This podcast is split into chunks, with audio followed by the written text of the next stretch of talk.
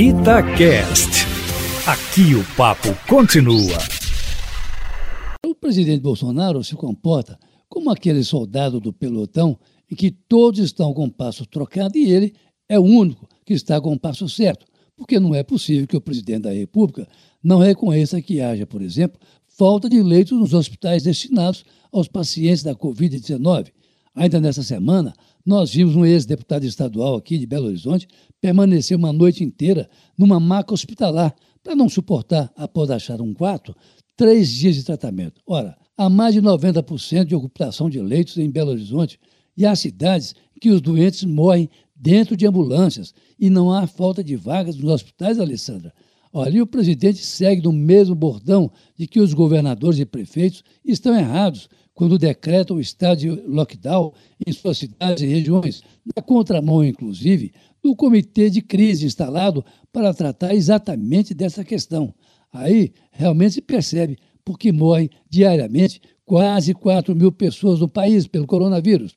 A pandemia está sem controle.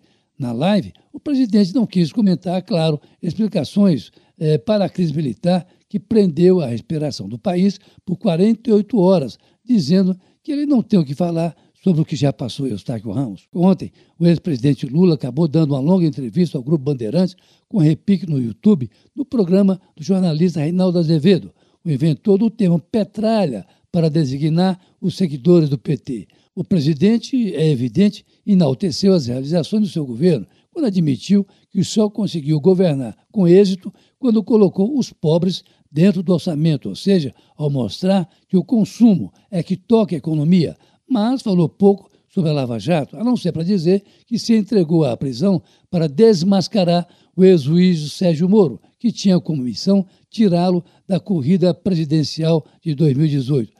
Para ao final, aí numa entrevista um pouco truncada, até porque o ex-presidente gosta de falar e foi interrompido algumas vezes antes de concluir a sua fala, que o PT, e olha, que ele falou é, nenhuma vez que é candidato e nem precisaria dizer, né? Mas eu dizia que ele falou que o PT pode sim, e aí essa é a novidade, se houver necessidade, unir-se a um candidato de centro com o objetivo de derrotar o presidente Jair Bolsonaro. O que me parece claro que essa possibilidade existe, mas como uma exceção. Mas, na verdade, essa foi a novidade da entrevista do ex-presidente da República. O candidato do PT é Lula desde que ele mantenha, claro, a sua elegibilidade a Alessandra e Eustáquio Ramos. Olha, amigos, evite aglomerações, fique em casa, usem máscara quando saem nas ruas e lave as mãos com água e sabão, pelo menos. Carlos Lindenberg, para a Rádio Itatiaia.